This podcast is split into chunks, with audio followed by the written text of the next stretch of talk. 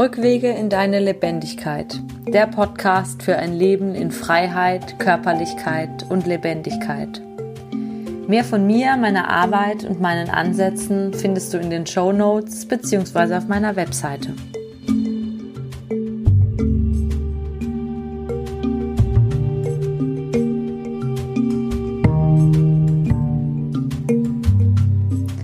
Herzlich willkommen und schön, dass du dabei bist bei der zweiten Podcast-Folge, die gleichzeitig Teil 2 ist, das heißt aufbaut auf die erste Folge zum Thema Spiritualität, Lichtliebe und mögliche potenzielle Fallstricke dabei.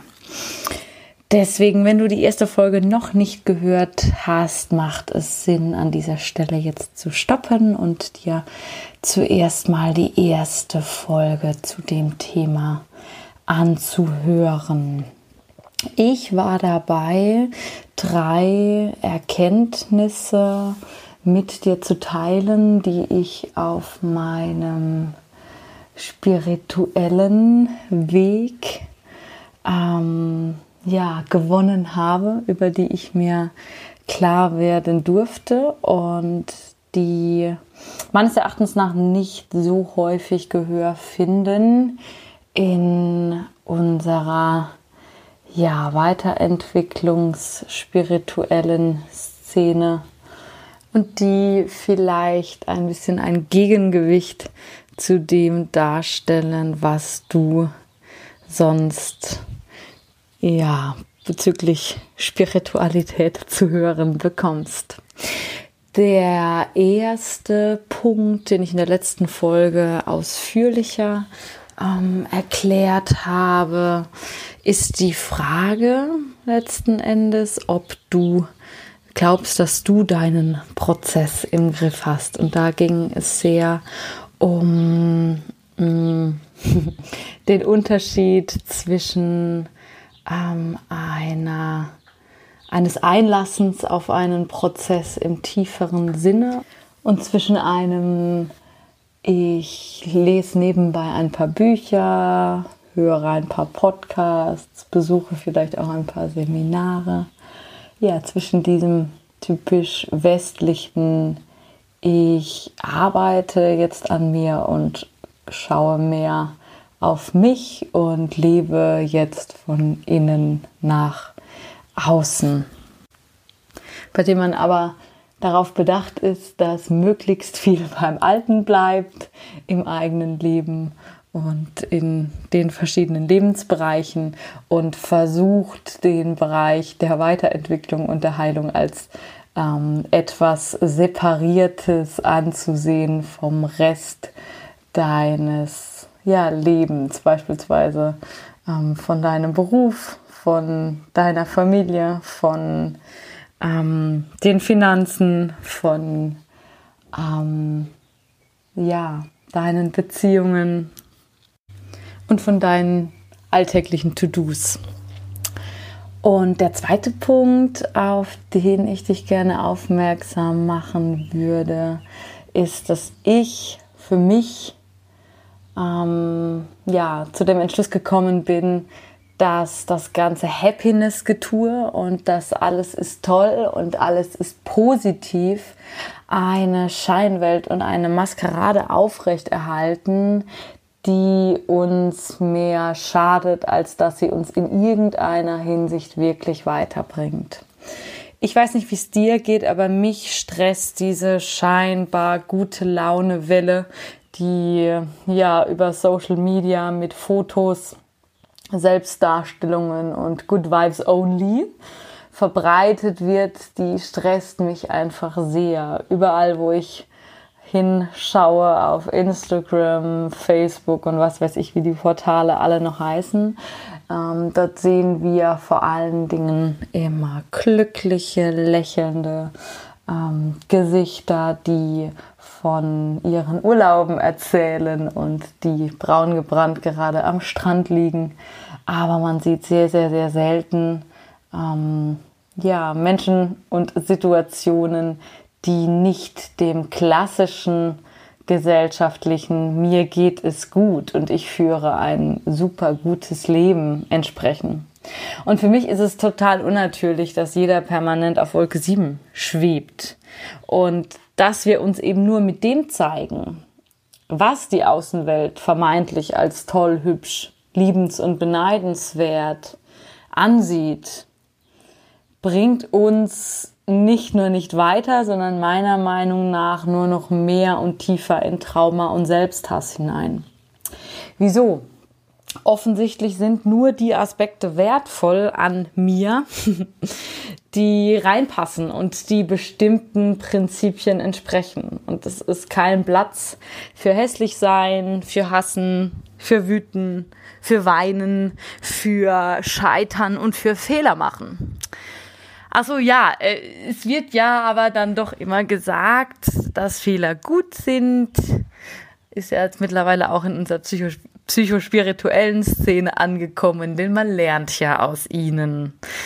Ähm, und hier einfach nur eine kleine Frage. Ähm, wenn du aus Fehlern lernst, heißt das, dass du daraus lernst, um keine Fehler mehr zu machen in der Zukunft. Also so habe ich das tatsächlich immer immer aufgefasst. Ich bringe das jetzt schnellstmöglich hinter mich, schaue, hm, was kann ich dann in der nächsten Situation besser machen, so dass ich mir sowas einfach nicht mehr passiert, so dass ich weniger Fehler mache und weniger scheitere.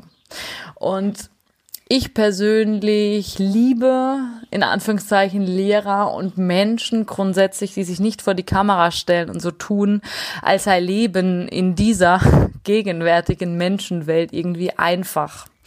Und als gäbe es immer Lösungen für Erlebnisse im Innen und im Außen und, und, als könnte man doch jeder Situation etwas Gutes abgewinnen. Denn ganz ehrlich, es gibt Situationen, denen kann man überhaupt nichts Gutes abgewinnen.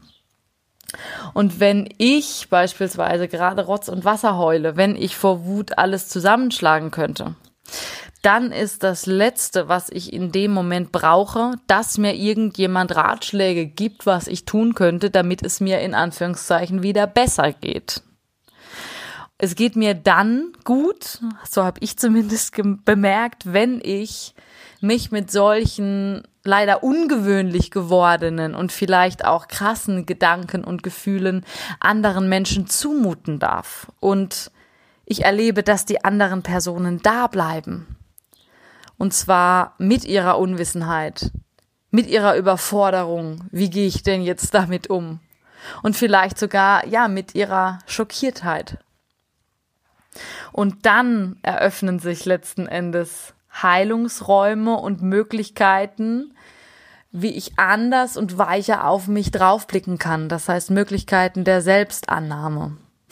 Aber das funktioniert nicht, wenn ich dich nur anlächle und mit der Dunkelheit in mir alleine klarkommen muss.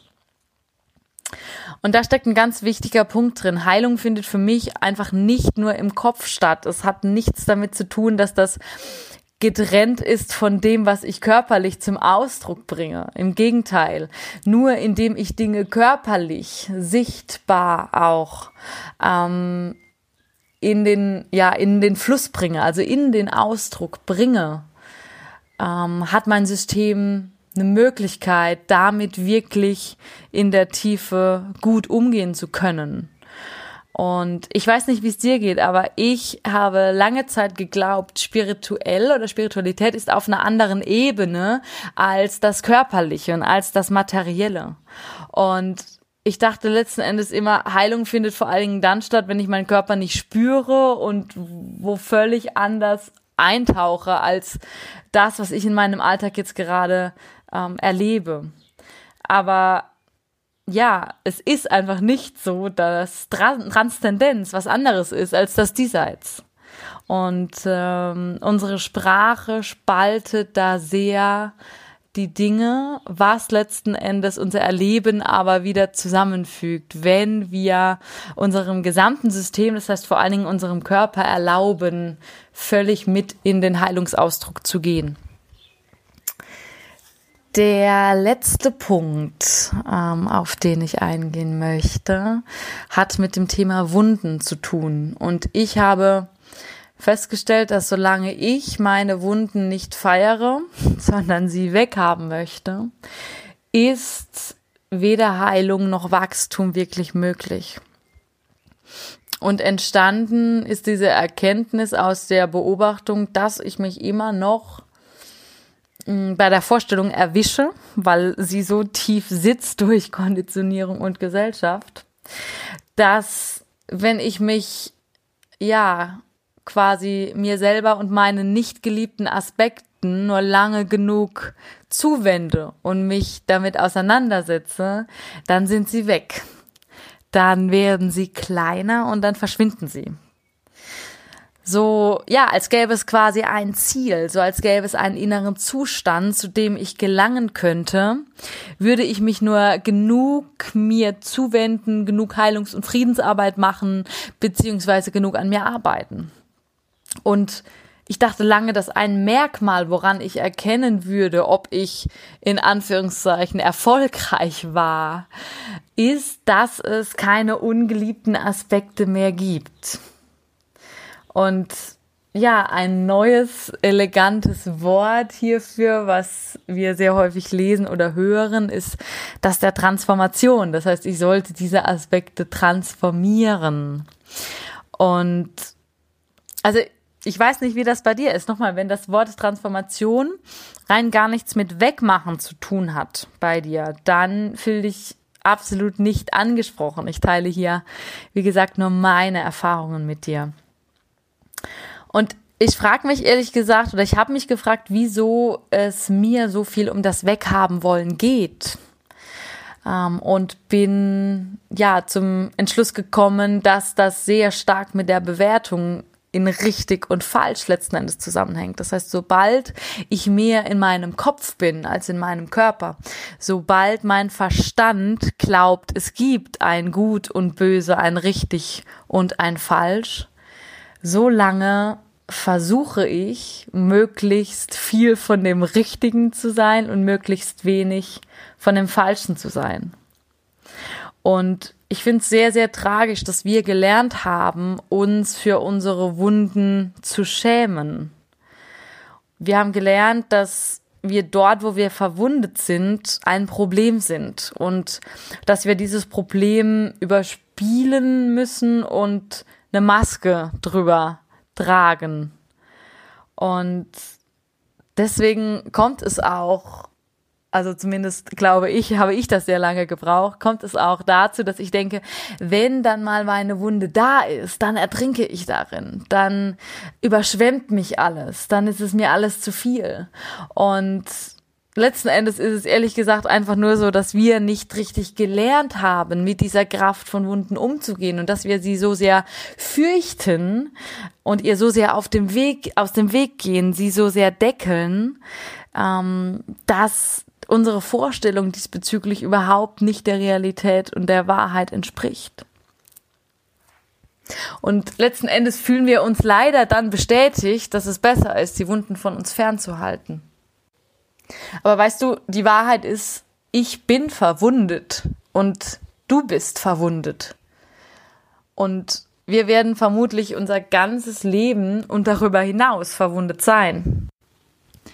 Und ich möchte Werbung dafür machen, unsere Wunden nicht als Schwächen anzusehen, sondern im Gegenteil als das, was uns ja stark macht. Und stark bedeutet für mich, was uns verletzlich macht, was uns menschlich macht.